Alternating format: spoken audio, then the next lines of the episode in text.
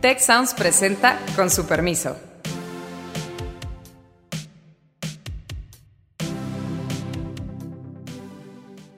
Con su permiso, el día de hoy queremos platicar de las expectativas económicas para nuestro país en este 2021.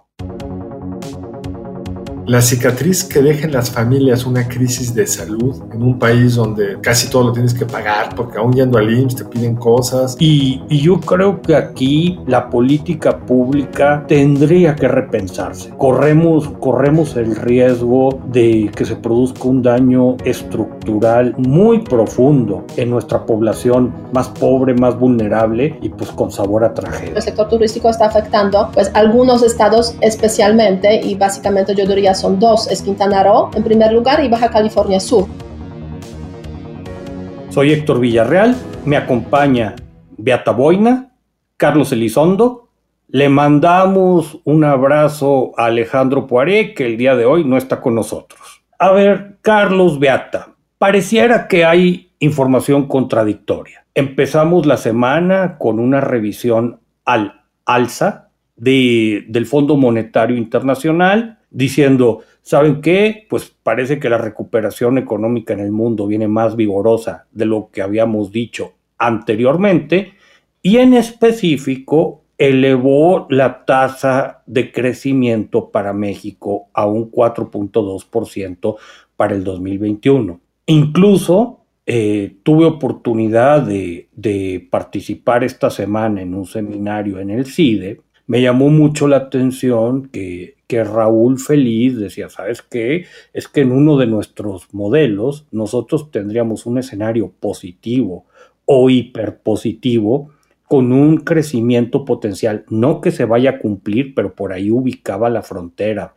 para la economía mexicana en un 6%, un número muy elevado, obviamente Raúl está trabajando con un número más bajo, pero pareciera que estos números optimistas pues contrastan con una pandemia que no se termina de, de domar, eh, contrasta con muchas quejas de ciertos sectores de que están completamente detenidos. Entonces, ¿qué debemos esperar para este 2021? ¿Qué opinan? Pues mire, Héctor, yo creo que lo ha resumido muy bien y primero hay que decir lo que son pronósticos de los economistas. Si tú revisas los pronósticos de los economistas a lo largo del año pasado. Hasta una pues botellita te debo. Exacto. ¡Ey, Alrider! Entonces, este, los pronósticos del año pasado se fueron corrigiendo a la baja durante todo el año, salvo a partir de noviembre, donde empezamos a ver un cierto rebote y en vez del menos 9 y cacho, que algunas gente pensaba iba a tener la economía menos 10, fue menos 8. Entonces, yo creo que aquí hay pronósticos que parten de dos variables claves, creo yo. Uno es qué le pasa a Estados Unidos y su vacuna, y dos, qué le pasa a la vacuna mexicana. El secretario de Hacienda lo ha insistido muchas veces, el ritmo de la vacunación en México determinará el ritmo de crecimiento. Dado que se ve tan mal el ritmo de, de distribución de la vacuna, me temo que están siendo del Fondo Monetario a Raúl Feliz y otros un poco optimistas. Pero segundo tema, creo, Héctor, que habría que subrayar rápidamente es, estamos hablando de un rebote. Entre más caigas, pues un 5% se ve mucho, pero sigues estando muy por debajo de cómo estabas antes de la crisis. Ojalá que se dé, pero eso no, signifique, no significa que habremos dejado atrás todo el dolor económico generado en estos últimos meses. Pero yo no estoy optimista. Tú y yo nos encanta apostar sobre crecimiento económico. Dame un número y le ponemos una botellita. Ah, creo que le voy a tener que dar una buena pensadita.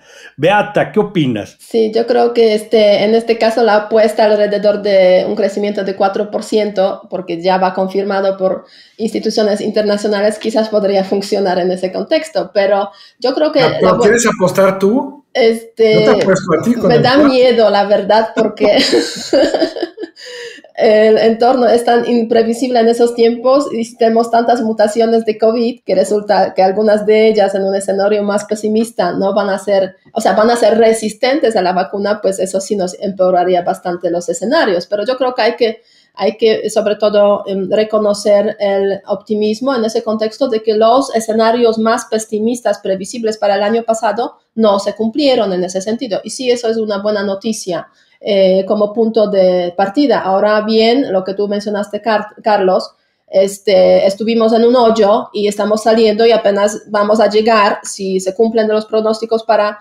este, eh, este año, hasta mitad del hoyo, ¿no?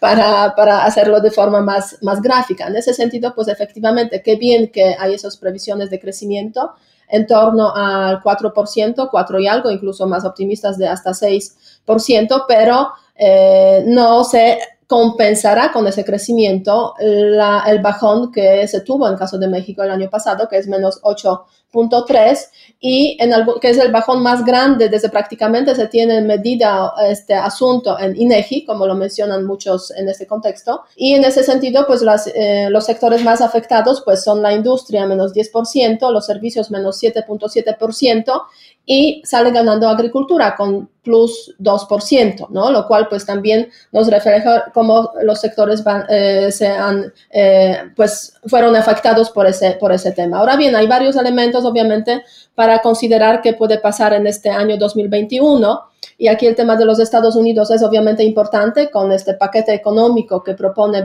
bueno, que se propone en general y que esperamos que se apruebe, si no en su, mm, digamos, dimensión completa, en una dimensión realmente grande y eso podría también dar tracción eh, hasta cierto punto la economía mexicana eh, y el tema de la vacuna que sigue siendo clave hasta qué punto y en qué medida pues se conseguirá vacunar a la población y eso va a ser el asunto clave para conseguir la recuperación sobre todo en los sectores más afectados de los servicios. Sí, ah, yo creo que Carlos y tú, Beata, comparten un punto. Esta recuperación que se espera de la economía mexicana está completamente ligada al vigor del rebote en Estados Unidos. En ese sentido, pues ha habido muchas expectativas de la segunda parte de este plan de, Biden y, a fin de cuentas, pues parece que Estados Unidos está reaccionando más o menos bien, pero completamente con, con incertidumbre sujeto a, vacunación, a estas nuevas cepas del virus, a que puedan tener un cierto control y pues bueno, obviamente todo eso es profundamente incierto. Me llamó la atención otro punto que también comparto de lo que decía Carlos. A ver, ahorita estamos hablando eh, de una recuperación después de una caída muy pronunciada. Eh, eh, el INEGI publicó datos, se espera al menos preliminarmente que la caída de la economía mexicana haya sido de 8.5 durante, durante el 2020. El dato relativamente positivo es que hay una recuperación, me parece que de 3.1 en el cuarto trimestre, que de alguna manera zanjó los peores escenarios, pero bajo cualquier, en cualquier caso, pues una caída del 8.5 es brutal. Y entonces, sí, estamos recuperando parte de, parte de eso. Es un hecho que vamos a tener al final del sexenio un PIB per cápita menor con el que se inició en la administración, que es una muy mala noticia, pero creo que Carlos por ahí hacía un guiño, eh, no te quiero poner palabras, Carlos, pero quizá al tema más relevante. Saliendo de esto, y recuperándonos parcialmente, ¿cuál es nuestra tasa de crecimiento de mediano y largo plazo? Que, creo que muchas cosas, muchas discusiones deberían girar en torno a eso. Digamos, sin duda esa es la pregunta de mediano plazo, pero cuando estás todavía nadando contra corriente, no estás tan preocupado de cómo vas a recuperar el aire ya en la playa, porque lo que necesitas es llegar. Ojalá Primero llegar a, sí, claro, salir del agua. Justamente Fondo Monetario Internacional hizo previsiones también para 2022 y aquí pues el panorama ya no pinta tan optimista, se puede decir en cuanto al tamaño de los números. Para México 2.6 de crecimiento este, y para Estados Unidos 2.5% de crecimiento. Entonces después de este eh, rebote se puede decir en 2021, 2022 pues no se ve tan con tanto, tanto crecimiento. En los pronósticos, que luego nos da por tomar los pronósticos como si fueran realidad, pero hay una cosa que estamos viendo muy claramente y lo dijeron los dos. Lo que está jalando la economía mexicana es la economía de Estados Unidos. Y esto tiene dos componentes de arrastre muy importantes. Uno son las exportaciones, que generan empleo, generan cierta riqueza, pero que nos lleva a una creciente diferencia entre, una creciente distancia entre lo que se mueve el PIB y lo que se mueve el consumo nacional. Es decir, el consumo está siendo más afectado que el PIB porque la parte de demanda que está creciendo es la externa. El otro mecanismo donde nos, conviene, nos beneficia Estados Unidos son las remesas. Muchos de los cheques que les llegaron a ciudadanos norteamericanos firmados por Donald Trump, que ahora serán firmados por Joe Biden, supongo, les han llegado parte de ellos a los ciudadanos mexicanos y eso sí impulsa el consumo. Pero lo que nos está diciendo esto es que dependemos de afuera, porque acá las variables están muy mal.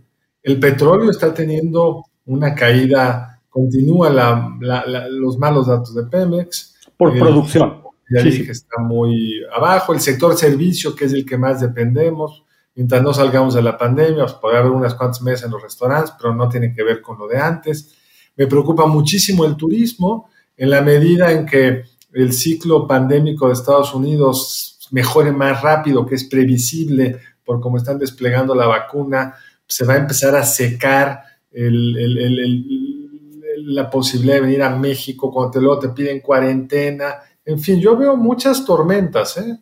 Sí, yo creo que en el sector turístico, pues este, el panorama está aún más oscuro que hemos visto en esos últimos meses, porque efectivamente en la administración de Trump no hubo esas medidas sanitarias eh, tipo cuarentena que se han establecido justamente ahora en los Estados Unidos y al menos pues llegaban algunos turistas estadounidenses a pues diferentes partes de, de, México. Ahora bien, en el sector turístico, el sector turístico está afectando pues algunos estados especialmente y básicamente yo diría son dos, es Quintana Roo en primer lugar y Baja California Sur, ¿no? Y ahí si vemos, por ejemplo, cómo es el bajón en cuanto al PIB, pues en el segundo trimestre ambos estados estaban a menos 35, 38 en el tercer trimestre han mejorado menos 20 y tantos, pero siguen siendo los estados que tienen mayor, se puede decir, bajón en cuanto al, al, crecimiento.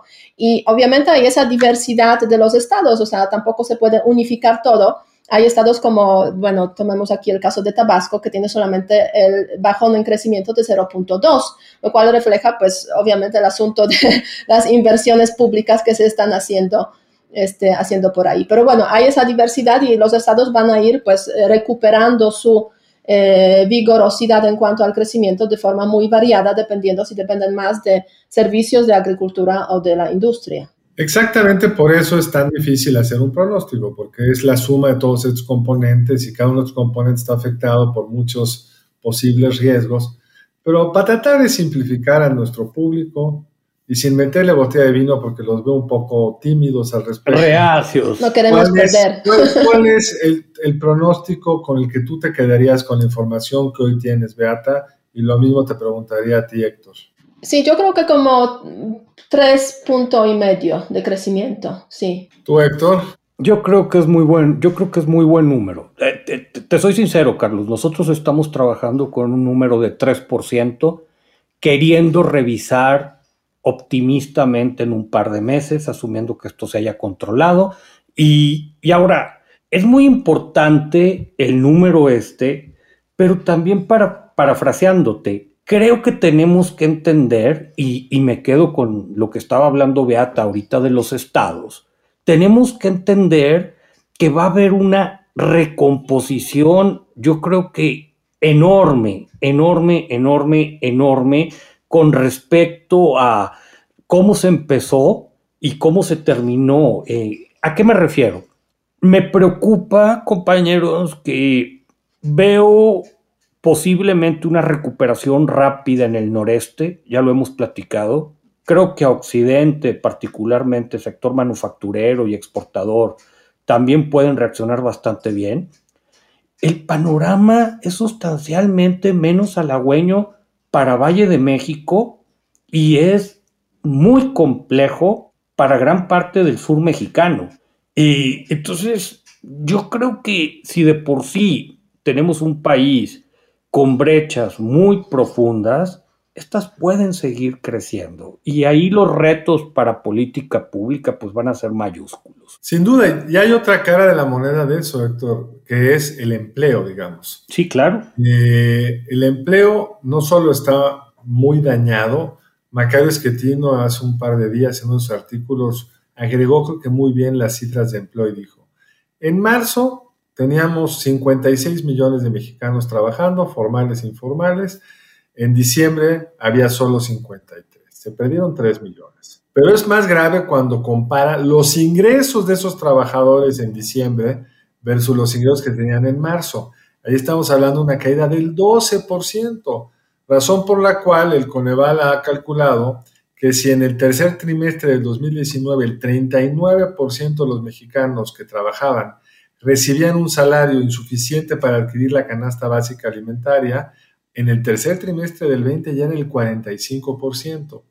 Entonces, tú puedes ver una cierta recuperación en una entidad, pero puede estar concentrado en aquellas eh, actividades donde fue menos dañado el, el empleo, y todo ese mundo de gente que fue a la informalidad, pues está ganando mucho menos que antes, tiene menos prestaciones que antes. Entonces creo que la cicatriz que, que va a dejar esta pandemia, más allá de los números del PIB, medido en temas como deserción escolar, que nuestro colega Marco Fernández ya advertido que está creciendo, en problemas de salud, que ya el INEGI advirtió que pues, estaba mal contado el COVID, y muchas otras enfermedades donde el exceso de muerte del año pasado fue gigantesco, en términos de violencia doméstica, en términos de toda la capacidad de riqueza, de generar riqueza perdida porque se perdió la empresa, se destruyó ese organismo que generaba riqueza. En fin, yo estoy muy poco optimista. Me encantaría revisar optimistamente mis datos en tres meses. Ojalá que la realidad me ayude, pero hoy veo muchos nubarrones. Sí, yo también, Carlos. Creo que fue una crisis muy dura con, población vulnerable. Perdón que te, que te interrumpa, fue, indica que ya quedó atrás, está haciendo. Está haciéndola, coincido. Fíjate que eh, me tocó ver unos números de encuestas que está levantando el Equide de, la Universidad Iberoamericana, unas encuestas patrocinadas por UNICEF. Eh, los presentó Graciela Teruel. Y, y, la verdad es que son números que te ponen a temblar en términos de incremento en pobreza y, del tipo de pobreza más lacerante, pobreza alimentaria, con, con muchos niños eh, en una situación muy vulnerable, muy delicada, y lo combinas con deserción escolar. Y, y yo creo que aquí la política pública tendría que repensarse. Corremos, corremos el riesgo de que se produzca un daño estructural muy profundo en nuestra población más pobre, más vulnerable y pues con sabor a tragedia. Sí, yo creo que en ese sentido, o sea, es hablar de cicatriz, pero eh, la gran pregunta es cuánto tiempo se tardará en, digamos, eh, sanar esa cicatriz. O sea, tú no estás en cicatriz, dirías herida herida. Es una, sí, entonces en ese sentido, pues la verdad es que sí, todo lo que se ha mencionado, obviamente, esas, todas esas dimensiones de la pandemia, además de la política eh, que pues por ahí también queda afectada, no solamente en México, en muchos otros países, pues se suma a, los, a las consecuencias negativas de, este, mm, de, pues de esa tragedia, ¿no? Pero por otra parte, yo esta semana yo creo que vale la pena rescatar un tema que que apareció esta semana, que obviamente está vinculado también con, con todo lo que, lo que vivimos en México, que son todas esas, que es el censo, ¿no? El censo que hace un panorama de cómo es México después de 10 años y hay que reconocer que a pesar de todo lo que estamos viviendo hoy en día, pues hay ciertos avances. En ese sentido, la pregunta es si esos avances se pierden con la pandemia o no. Probablemente no. Entonces sí, vamos a estar ahí como unos pasos, se puede decir, adelante, avanzando durante, tomando en cuenta la, la última década, pero se podría avanzar mucho más rápido si no fuera obviamente por la pandemia. Fíjate que es interesante que traigas lo del censo, porque lo que te muestra la década neoliberal última es que en los principales indicadores sociales hubo mejora. Sí, lenta, lenta, porque podría ser, debería de ser más rápida, pero hubo mejora. Yo, yo creo que le vamos a tener que dedicar, estimados, como que un programa completo al censo, porque eh, salieron datos bien, bien, bien, bien, bien, bien, bien interesantes. Envejecimiento, cómo se está reduciendo la base de la pirámide demográfica, un dato sobre una creciente participación femenina en el mercado laboral con algunos efectos esperados, quizás otros no tanto, qué ciudades crecieron en población, va, va, a dar para, va a dar para muchas cosas. Entonces, prometemos que se nos queda en el, en el tintero, en el tintero el tema. Y ahora, volviendo a la cuestión de, perspectivas económicas y, y, estas tensiones regionales de las que hemos hablado en otros programas, a la luz de los resultados que se vislumbran, con muchísimo margen de incertidumbre, quiero reiterar, pero a raíz de estos resultados que se vislumbran, ¿cómo se imaginan ustedes estas tensiones entre estados, federación? ¿Cómo lo estarían pensando? Mira, pues el presupuesto ya está aprobado, entonces eso como que se puede decir se elimina al menos una plataforma eh, posible que hemos visto eh, se ha activado con bastante fuerza a finales del año pasado, cuando se estaba proponiendo el presupuesto, aprobando el presupuesto. Entonces, en ese sentido, pues hay un elemento menos para tensiones, pero no cabe duda que, sobre todo tomando en cuenta el escenario político, o sea, las elecciones este año, en, en junio de este año, pues este, la pandemia, la crisis, todo eso, pues son elementos a, generar tensiones entre diferentes estados, no cabe duda. Y la federación. Yo creo que los presupuestos pues, son una decisión política del momento que se toman, pero cuando las condiciones cambian y los ingresos cambian y las presiones de gasto cambian, el conflicto político resurge. Y va a depender muchísimo de dos variables claves. Uno, la elección, cómo salen fortalecidas las fuerzas relativamente regional y a nivel federal después de la elección de junio, ¿cuál es la capacidad de organización que tendrán los sectores más afectados por eh, la pandemia? Hemos visto algunos ejemplos bien interesantes, todos los restauranteros diciendo yo abro aunque no quieras, y ganaron la batalla, no la Sí, claro, sí, la ganaron. Un sector ya desesperado que genera la presión que puede. Un tema que yo creo que también habrá que platicar en otro momento, Héctor y Beata, es la cicatriz que dejen las familias una crisis de salud en un país donde casi todo lo tienes que pagar, porque aún yendo al IMSS te piden cosas, este, pues va a generar ahí mucho, mucho, mucho, enojo de quién sabe cómo se vaya a, a políticamente expresar. yo creo que esa es la otra gran incertidumbre del 20. Bueno, además... Bueno, es que tenemos que hacer pronósticos numéricos. bueno, a eso yo creo que hay que este, añadir un tema que es fundamental, que es la distribución de la vacuna, porque eh, justamente en ese contexto, pues la verdad es que es difícil eh, separarlo un poco del calendario político, no cabe duda, aunque pues todos queremos que, se, que todos se vacunen lo antes posible, pero pues si va a haber un éxito en la vacuna, pues eso juega a favor, se puede decir, del, del presidente, del partido eh, que tiene las mayorías. si no va a haber éxito en ese sentido y hay ciertas elementos, indicadores de que pues la verdad es que el, asunto no va bien, eh, pues puede jugar en contra. Entonces, en ese sentido, pues la politización de este tema, que es obvio, es obvio en cada país, no solamente en México, pues va a tener más, eh, más presencia, más peso, ¿no? Y, yo creo que es un tema muy importante que se resolverá a lo largo de los próximos, próximos meses. Por eso, pues la compra de la vacuna rusa para, pues... Eh, eh, equilibrar la falta, o sea, la escasez de la vacuna Pfizer y bueno, el intento de producción ahora de la, de la vacuna AstraZeneca, aunque pues hay ciertos eh, cuestionamientos en cuanto a la eficacia de esa vacuna para mayores de 65 años desde Europa, ¿no? Pero bueno, veremos qué pasa en ese contexto. Yo creo que es uno de los temas muy importantes en este sentido. Claro, no, total, totalmente. Y, en ese sentido, el secretario Herrera ha sido muy reiterativo. A ver, recuperación económica, crecimiento, expectativas del año, van de la mano de control de la pandemia en general y en específico de cómo marche la vacunación que ahorita pues es mucha incertidumbre en sí mismo. Estamos hablando ya de 7, 8 vacunas, un par de vacunas extras que a lo mejor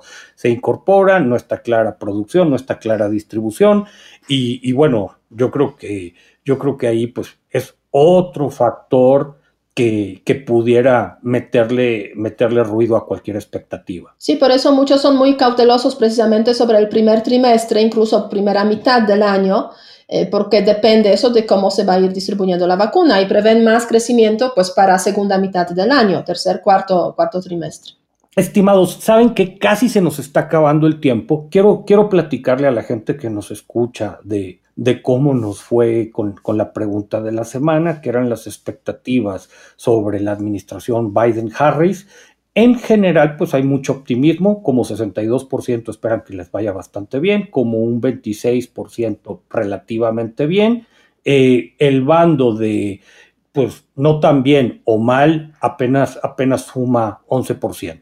Esperamos que así sea. Yo, yo propongo que para, para la pregunta de la semana pongamos una, una muy general. Usted espera que, que la recuperación económica de nuestro país durante 2021 sea fuerte, media o débil.